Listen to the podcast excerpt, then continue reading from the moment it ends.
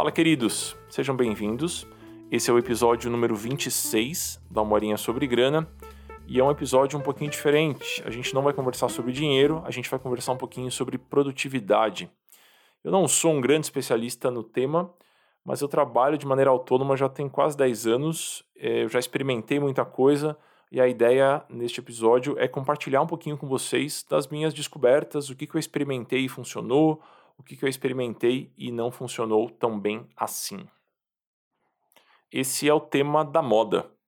E eu acho que esse é um retrato da nossa geração, de certa forma, uma geração ansiosa, uma geração que quer realizar tudo muito rápido, é, que está querendo alcançar coisas muito cedo e coisas grandiosas e fazer cada vez mais coisas e aproveitar tudo. Eu acho que isso descreve um pouquinho o nosso, o nosso momento mesmo.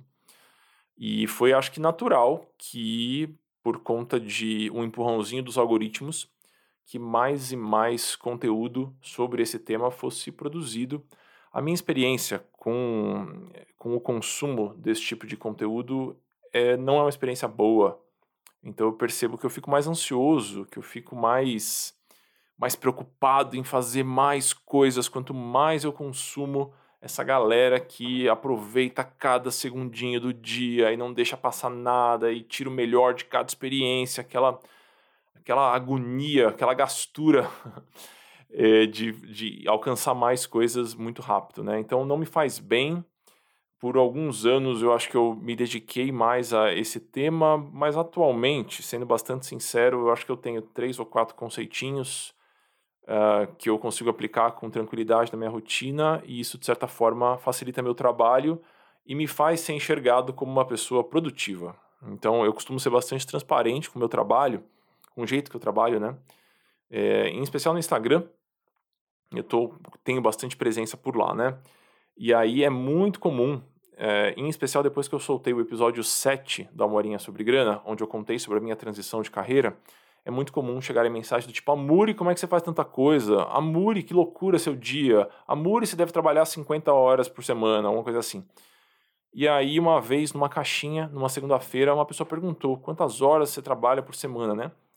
E eu comentei que numa semana normal de trabalho, umas 25, 30 horas, numa semana mais puxada, umas 40, 45 horas. Então essa, essa é a minha rotina de trabalho, né? Tocando os programas de acompanhamento e tocando o lugar, que é um outro projeto do qual eu faço parte e atuo de maneira bastante intensa. Então eu não acho que é uma carga de horas muito muito grande. Eu não, não, não me sinto sobrecarregado com o trabalho e aparentemente isso é algo muito raro hoje em dia. Então eu vou tentar compartilhar com vocês de que forma que eu estruturo a minha agenda aqui, ou de que forma que eu, que eu organizo as minhas tarefas, de modo que eu consiga, enfim, chegar onde eu quero chegar, uh, sem ter um burnout no meio do caminho, sem ter uma, uma crise de pânico, de ansiedade, ficar sem dormir, acordar às 5 da manhã, enfim. Toda aquela baboseira que, na minha opinião, é muito nociva e que a internet propaga sem muita dó. Eu vou compartilhar com vocês quatro pontos que hoje para mim são é onde eu me apoio. E o que eu sinto é que uma vez que eu estou atendendo esses quatro pontos, que eu estou com essas quatro práticas bem implementadinhas, o restante, né, o, a logística disso, a maneira que eu vou implementar essa, essa organização aqui, ela é detalhe. Então, se eu vou usar um caderno, ou se eu vou usar um aplicativo no celular, um aplicativo no computador, enfim, é, é meio que detalhe, sabe? Contanto que esses pontos estejam contemplados e entendam também que eu estou partindo de um lugar muito privilegiado, é, no qual eu tenho um certo controle sobre o meu tempo, eu trabalho de maneira autônoma, né, e tenho uma atividade mais ou menos estabelecida. Talvez se você trabalhar, por exemplo, como funcionário de uma empresa ou algo do tipo, você tenha mais dificuldade de trazer isso para sua realidade, mas mesmo assim eu espero que os quatro pontos ou alguns desses quatro pontos sejam úteis e, enfim, tragam alguma clareza ou algum benefício para você. O primeiro ponto é trabalhar exaustivamente com priorizações. Então, eu não sei como é que vocês enxergam o trabalho de vocês ou o dia a dia de vocês, mas o que eu sinto aqui é que as tarefas são infinitas. Então, se eu ficar escarafunchando aqui, eu tenho coisas infinitas para fazer. Porque eu trabalho na internet, a internet é construída de modo a gerar essa ansiedade. Então, se eu não, se eu não tomar cuidado, eu sempre tenho um story a mais para postar, sempre tenho um texto a mais para escrever, os e-mails não param de chegar, então uma coisa muito, muito, muito importante para mim é priorizar o que de fato é importante. E às vezes a gente tenta fazer isso no dia a dia, sabe? A gente separa dois minutinhos ali para dar uma pensadinha sobre isso e ver o que é mais importante para fazer primeiro. E na minha opinião, pelo menos na minha experiência, isso é uma estratégia ruim. Então, o que eu defendo aqui é que você deveria separar um belo de um bloco de tempo para pensar assim com muita cautela no que você vai colocar no seu prato e o que você vai assumir logo de cara que não dá para ser feito. Curioso isso, né? Aparentemente, a coisa mais importante que você tem que fazer para conseguir fazer coisas é saber quais coisas você não vai fazer. Meio doido, meio confuso, mas é, é o que eu tenho experimentado por aqui. Então as tarefas são infinitas, sempre tem coisa a mais para fazer. É, em especial se você trabalha por conta, se você é autônomo, meu Deus do céu, as tarefas não param de pipocar, os e-mails não param de pipocar. Então você precisa dedicar um tempo para ganhar clareza do que vai ser feito e do que não vai ser feito. Então, por exemplo, é, vou trazer aqui para a minha realidade, né, quando eu estava tentando desenhar os processos aqui da, da minha atuação profissional. O Twitter, para mim, era uma grande questão, porque não é uma rede na qual eu fico muito confortável, é, eu deveria estar tá lá, ah, seria positivo para minha atuação. Né? Grande parte da, da educação financeira que circula na internet passa pelo Twitter muitos autores que eu admiro muitíssimo estão no Twitter também. Então seria uma oportunidade maravilhosa de eu estar tá mais próximo dessas pessoas, mas não dá, não cabe, meu Deus do céu, não cabe. Então uma coisa que eu fiz é assumir que eu não estarei no Twitter, não vai dar para fazer. Então isso aqui não é minha prioridade. Adoraria fazer? Adoraria fazer. Seria bom? Seria maravilhoso, eu acho. Mas não dá para fazer. Então a gente tira isso do prato não é que eu estou em dúvida e eu faço quando dá. Esse eu faço quando dá, pessoal, dá agonia, dá gastura. Então é melhor simplesmente falar o que não vai dar para fazer e tira isso da frente. É um primeiro ponto. Outra coisa que para mim sempre foi uma, uma questão. Eu não consigo ter uma vida de influencer. O máximo que eu consigo fazer é meia dúzia de gracinha com o Jorge, sabe? Mas postar prato de comida, é, estar muito presente, falando com os meus seguidores, isso não cabe na minha rotina, assim. Não, não é uma prioridade para mim, sabe? Se eu fizer isso, eu não vou conseguir escrever minha coluna no Valor, não vou conseguir produzir episódios do podcast, não vou conseguir fazer uma série de outras coisas que para mim são mais prioritárias. Seria legal estar tá ainda mais em contato com as pessoas nas redes sociais? Seria legal. Eu acho interessante, eu gosto desse contato. Mas eh, o custo de oportunidade aí é altíssimo. Então, se eu opto por uma coisa, eu necessariamente estou deixando de fazer outras coisas. Então, eu preciso ter clareza, é, e no meu caso aqui, de que forma que eu quero ser percebido. Eu quero ser percebido como uma pessoa que pensa sobre a nossa relação com o dinheiro, como uma pessoa que é disponível para os alunos, é uma pessoa que está ali preocupada em oferecer algo que é benéfico. Então, esse é o meu objetivo. Então, uma vez que essa prioridade está muito clara, fica mais fácil depois eu organizar tarefas. Porque se é uma tarefa que não casa com a minha prioridade e eu estou nessa posição imensamente privilegiada de escolher, eu escolho não fazer essa tarefa. E aí eu consigo seguir um pouquinho mais relaxado com o resto. Então, esse primeiro ponto talvez seja um pouco subjetivo demais, né? Qual que é a sua prioridade? É, mas eu acho que é importante você dedicar um bom tempo bom tempo para isso. E não é uma decisão fixa, é algo que pode ser moldado com o passar do tempo. Então, bom, nesses dois próximos meses, a minha prioridade vai ser X. E aí, o que não, for, não fizer parte desse X, se você conta com esse privilégio, deixe de lado. Caso contrário, quando tudo é prioridade, nada é prioridade. Eu tinha um chefe que falava isso para mim bastante. Então, levem isso em consideração. Pensem claramente sobre o que é mais importante para vocês, o que é menos importante. Saiba que coisas muito legais não vão ser feitas, porque não dá para fazer tudo. Então, essa, esse esforço muito consciente de separar um bloco de tempo para pensar sobre as prioridades e depois atacar as tarefas, eu acho que pode ser algo muito, muito importante. Pelo menos uma vez por mês eu paro para relembrar meus votos aqui é, e pensar de novo sobre isso e adaptar uma coisinha ou outra. Este é o primeiro ponto que eu queria trazer para vocês. Meu segundo ponto é agrupar tarefas. Isso é algo bem presente nos manuais de produtividade da internet, é, mas eu achei que mesmo assim valia a pena trazer aqui para vocês, porque é um esforço pequeno que gera um retorno gigantesco. Lá em 2016, 2017, quando eu estava desacelerando nos processos de consultoria, né?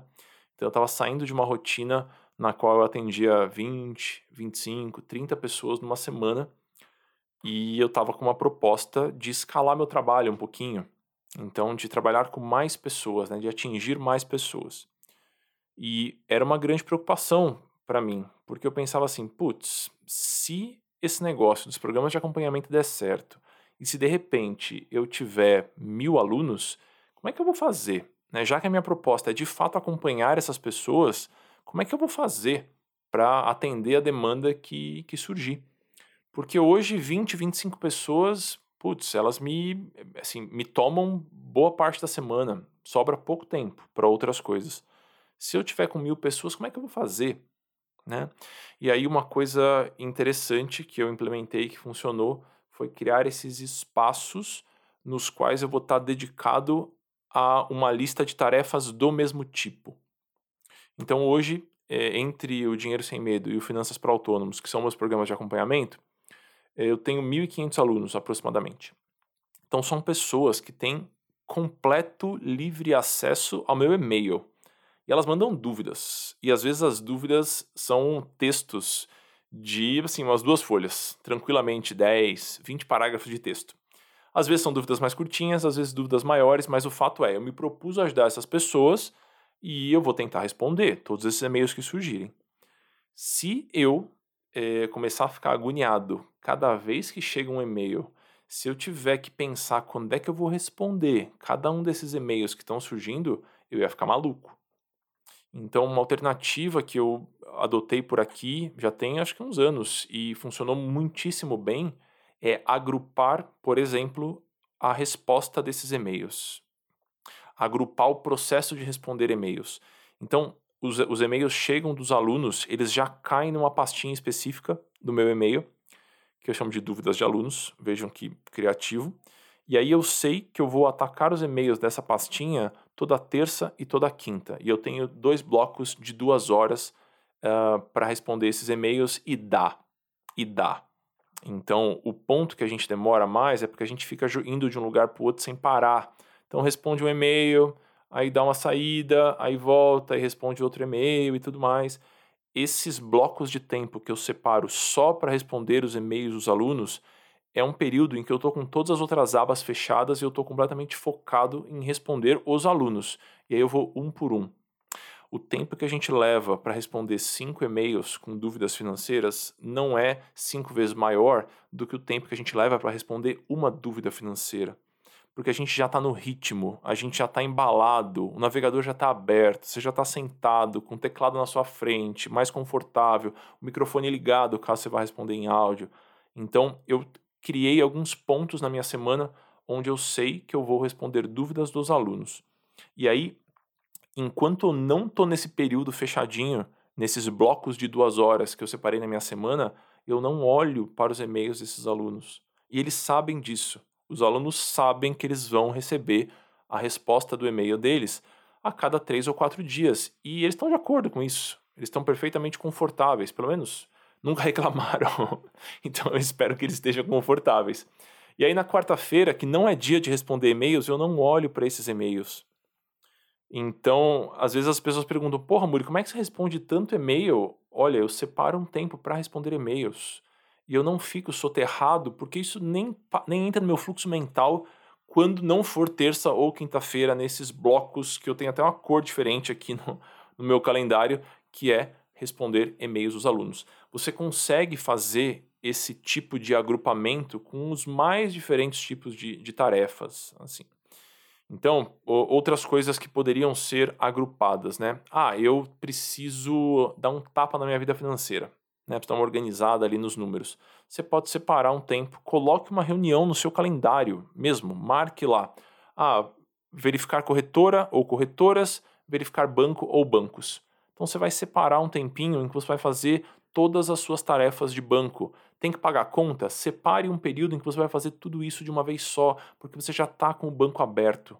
Então, agrupe tarefas que fazem sentido serem agrupadas. É muito melhor do que você ficar com aquela pendênciazinha que enche o saco, que fica pentelhando um pouquinho, e aí quando der você faz. Esse quando der você faz é uma tristeza. Então, esse agrupamento para mim funcionou muitíssimo. Então, na, quando eu estava com, com consultorias individuais ainda, eu tinha também um espacinho ali que era processar consultorias. Atualmente eu tenho aqui um espaço separado para responder todas as dúvidas dos alunos. E aí se me perguntam, putz, mas não incomoda ficar recebendo e-mail dos alunos? Não é uma proposta meio ousada demais? Não é, porque para mim é uma parte do meu trabalho, né? Só que eu vou atacar essa parte do meu trabalho num período específico. O terceiro ponto que eu queria trazer para vocês também se conecta um pouquinho com os dois primeiros, mas ele é mais específico. Então, se você for dar uma fuçadinha nos métodos mais tradicionais de produtividade, gestão de tarefas, você vai encontrar como MIT, que é Most Important Tasks. Então, as tarefas mais importantes. E a ideia aqui é que a gente, logo no início de um período de trabalho, ou no início de uma semana, ou no início de um mês, você defina com muita clareza qual é a tarefa mais importante então você vai escrever em algum lugar aí, bom, a tarefa mais importante da minha semana é escrever esse texto. Por que, que esse, esse ponto é tão importante? Por que, que funciona tão bem? Porque você acaba associando a sua sensação de produtividade e a sua sensação de missão cumprida a essas tarefas que você selecionou como muito importantes. Eu vejo bastante aquelas listas caudalosas de tarefas, então 20, 30, 35 pontos e aí você começa a marcar aquele negócio e até te dá um prazer fazer um xizinho na tarefa. Mas no final do dia você fala, porra, eu, eu marquei 15 xizinhos aqui nas tarefas, mas ainda tem 25, as tarefas são infinitas. Eu me via caindo muito nesse ponto, porque às vezes meu trabalho é composto por muitas tarefas pequenininhas. E aí uma coisa que me ajudou muitíssimo foi delimitar quais são as tarefas mais importantes. É super fundamental é, que sejam poucas. Então, na minha experiência, duas ou três por semana. E é muito importante também que sejam tarefas que você sente que são importantes e que vão te trazer um certo prazer quando você termina. E aí você vai organizar a sua agenda, organizar o seu tempo em volta dessas tarefas, de modo que mesmo que você dê uma procrastinada, mesmo que você se perca um pouquinho no mundo do YouTube, quem nunca, é que você atinja essas tarefas, porque são essas tarefas que você elencou como tarefas mais importantes. É muito comum você se tapear e pegar umas tarefas que são fáceis só pelo prazer de estar fazendo alguma coisa. Mas fazer alguma coisa não necessariamente resolve o nosso problema e não vai eh, tirar a gente daqui e colocar a gente ali. Então, se você está querendo de fato usufruir dessa sensação gostosa de estar produzindo um negócio que você gosta, que está te levando para frente, eu sugiro que você elenque quais são essas tarefas mais importantes com bastante frieza, é, com bastante consciência, de maneira bem deliberada, e aí você trabalha em torno dessas tarefas. Né? É, quais são para mim essas tarefas? Né? É, na minha rotina, atualmente, nesse ano de 2021, no qual eu estou, de certa forma, dando uma super energia aqui no podcast, né? publicando episódios semanais, a publicação do episódio nas últimas semanas tem sido uma das tarefas importantes. Por quê? Porque eu sei que se eu terminar a semana sem fazer esse episódio, eu vou ficar frustrado, porque eu, de certa forma, assumi um compromisso com as pessoas que estão acompanhando. E é um negócio que me dá prazer de fazer, e eu sei que vai ser útil, e dá um trabalhão. Então, é, a ideia é que eu monte a minha semana em volta dessas tarefas que são importantes. Então, o podcast, para mim, é uma, é uma tarefa que geralmente entra aqui como uma das tarefas mais importantes e eu centralizo a minha rotina nessa tarefa. Quando eu preciso publicar texto no Valor, é, no Valor Invest, eu escrevo lá a cada 15 dias, né? É, às vezes falha, às vezes eu me perco aqui e acabo priorizando outras coisas, mas no geral, escrever o texto e publicar por lá é uma prioridade também. Porque eu sei que é um negócio muito importante para o meu trabalho, em muitos sentidos porque eu estou me forçando a escrever, que é um negócio que para mim é importante, eu não tenho compromisso com o meu site, né? Ali eu ponho podcast, posso colocar os carrosséis no Instagram, é, posso colocar um videozinho ou outro, mas eu sinto falta de exercitar a escrita. nos últimos anos isso foi algo muito presente para mim, né? Teve os livros e tudo mais. Então, uh, muitas vezes eu coloco isso é, como, como tarefa mais importante da semana e eu também costumo colocar tarefas mais estratégicas, do tipo repensar o plantão de dúvidas. Então, a cada 15 dias eu ofereço um plantão de dúvidas para os alunos, né?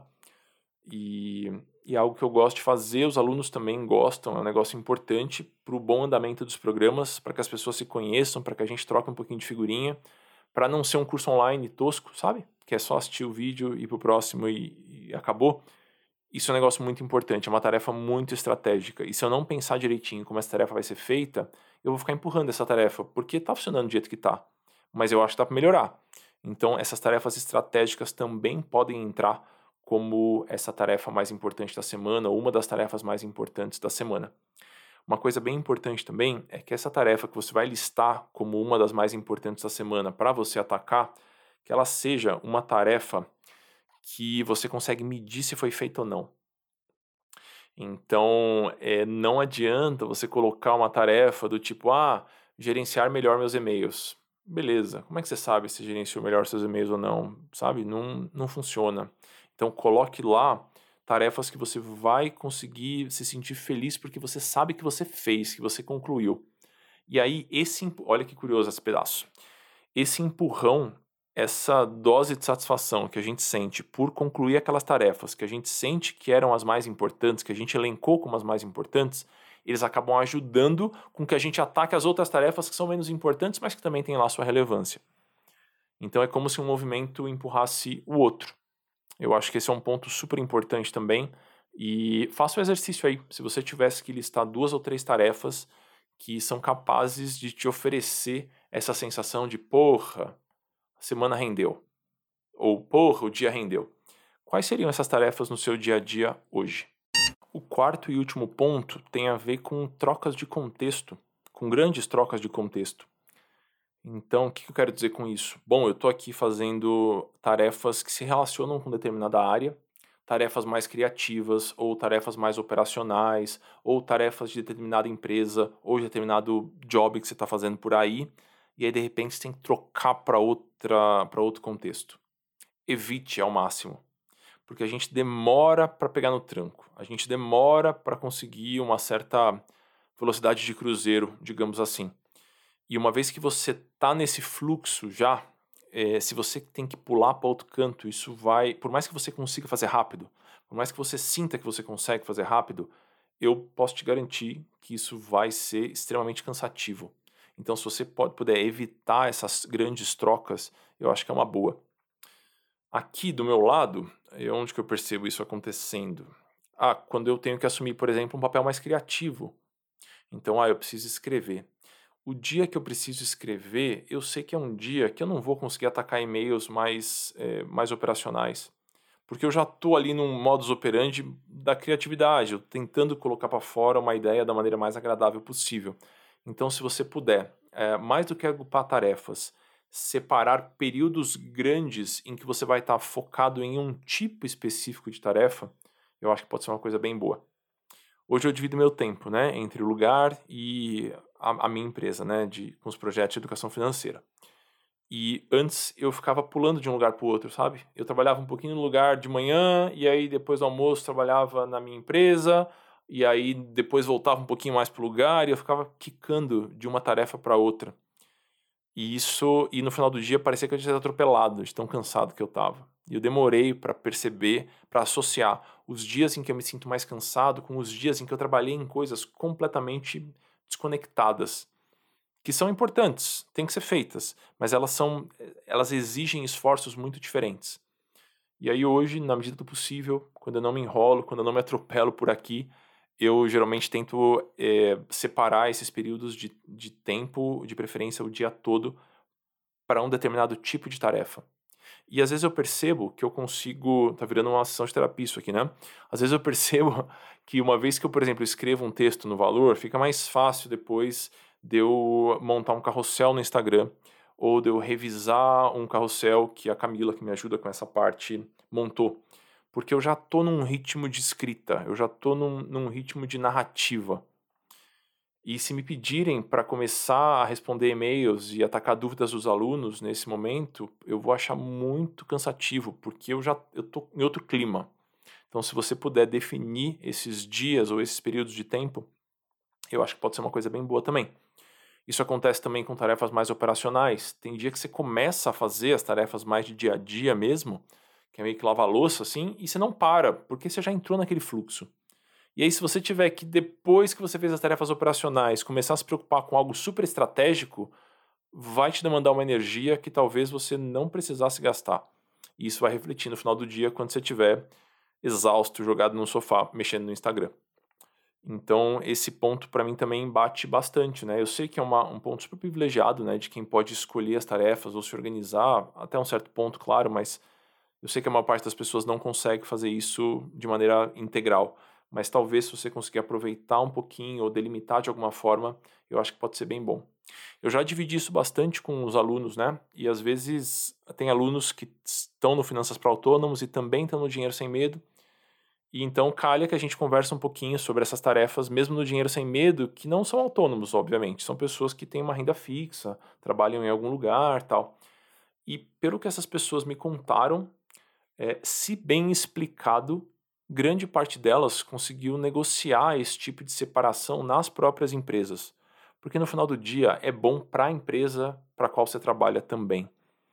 Então, do tipo, cara, de segunda-feira, depois do almoço, vai ser um período em que eu vou usar para isso, isso e isso, e eu não vou olhar e-mails, por exemplo. Então, você consegue setorizar um pouquinho mais seu trabalho. Eu sei que não é todo mundo que consegue fazer isso, eu sei que é um gigantesco privilégio, mas pela minha experiência, conversando com a turminha do Dinheiro Sem Medo, na, nos mais diversos cargos é, e salários, isso tem uma chance de funcionar. Não é todo mundo, mas tem uma chance de funcionar, então eu acho que vale a pena você refletir sobre isso também.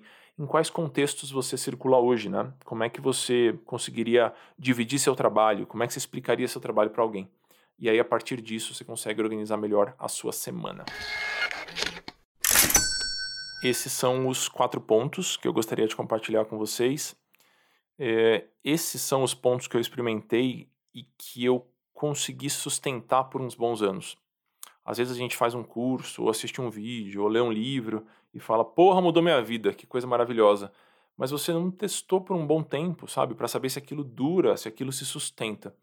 Então, dentre as várias coisas que, que eu já li por aí, ou que eu já tentei aplicar no meu trabalho, na minha vida, esses quatro são os que resistiram à prova do tempo. Então são pontos que eu acho que podem ser experimentados também por vocês. Tem muita coisa interessante sobre esse tema na internet, muito barulho também. Então, métodos muito complexos. Eu lembro de uma época que eu dei uma mergulhada no GTD, que é Get Things Done, que é um método super consagrado, acho que é o método mais famoso, né, de organização de tarefas e tudo mais. E eu achei aquilo lá, meu Deus do céu, mas assim, um negócio hiper complexo e parece que as pessoas estão querendo organizar uma grande corporação, sabe? Então, para minha atuação, para a escala na qual eu me disponho a trabalhar e, enfim, no universo que eu circulo, esses quatro pontos são os, os que eu experimentei que foram mais eficientes. Tá bom? Espero que vocês tenham gostado. É, eu vou tentar abordar esse assunto no Instagram sem me colocar na posição de guru de produtividade, que eu tenho pavor mas vou tentar compartilhar isso por lá também e vou abrir caixinhas de perguntas e respostas. Vocês vão ser muitíssimo bem-vindos por lá e eu devo colocar isso em destaque depois para quem está escutando esse episódio muito depois conseguir encontrar também. É isso por hoje, queridos. Antes da gente fechar por aqui, deixa eu dar um recado final. As vagas do Dinheiro Sem Medo e do Finanças para Autônomos serão abertas no, no dia 6 de abril, então logo mais. Então, se você gosta da abordagem que eu utilizo por aqui, se você, enfim, acompanha meu trabalho, acha a abordagem interessante, e se você está buscando cultivar uma relação mais saudável com o seu dinheiro, com as suas finanças, sinta-se muitíssimo convidado para não precisar fazer um barulho gigantesco e aparecer para você em todos os anúncios que você pode imaginar e fazer 27 vídeos por dia, uma barulheira sem fim na internet. Eu tenho o costume de montar duas listinhas que eu chamo de Me Avisa. Então é uma listinha simples, onde você coloca seu nome, e-mail e telefone, e eu exclusivamente te aviso do lançamento das vagas. É só isso. Você não vai receber nenhum outro tipo de comunicado, não vai receber nenhum tipo de conteúdo, é simplesmente para eu avisar sobre a abertura das vagas, porque se comunicar na internet está cada vez mais difícil, então eu resolvi voltar para o método old school e eu aviso pessoalmente as pessoas interessadas, tá bom? Então se você está afim, é, dá uma olhadinha em meavisa.amuri.com.br, é o link para a listinha. E se você quiser dar uma olhada no meu site para conhecer melhor os programas, o Dinheiro Sem Medo e Finanças para Autônomos, sinta-se muitíssimo convidado, tá bom? Fiquem bem por aí, espero que vocês tenham gostado e na semana que vem tem mais. Um abraço e seguimos.